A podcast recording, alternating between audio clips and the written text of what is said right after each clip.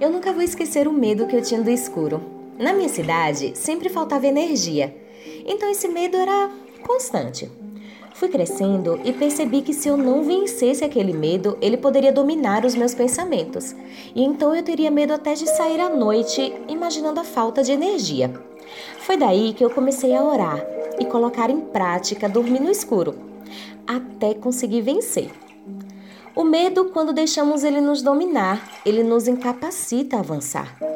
Quando os discípulos enfrentaram o mar furioso, Jesus, caminhando sobre as águas, assegurou-lhes: Sou eu, não temas.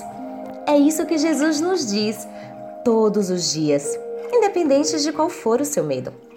Confiar em Jesus e que Ele pode te ajudar a passar por qualquer situação é o antídoto para o medo pois enquanto estivermos no mundo, passaremos por aflições, mas com bom ânimo nós venceremos.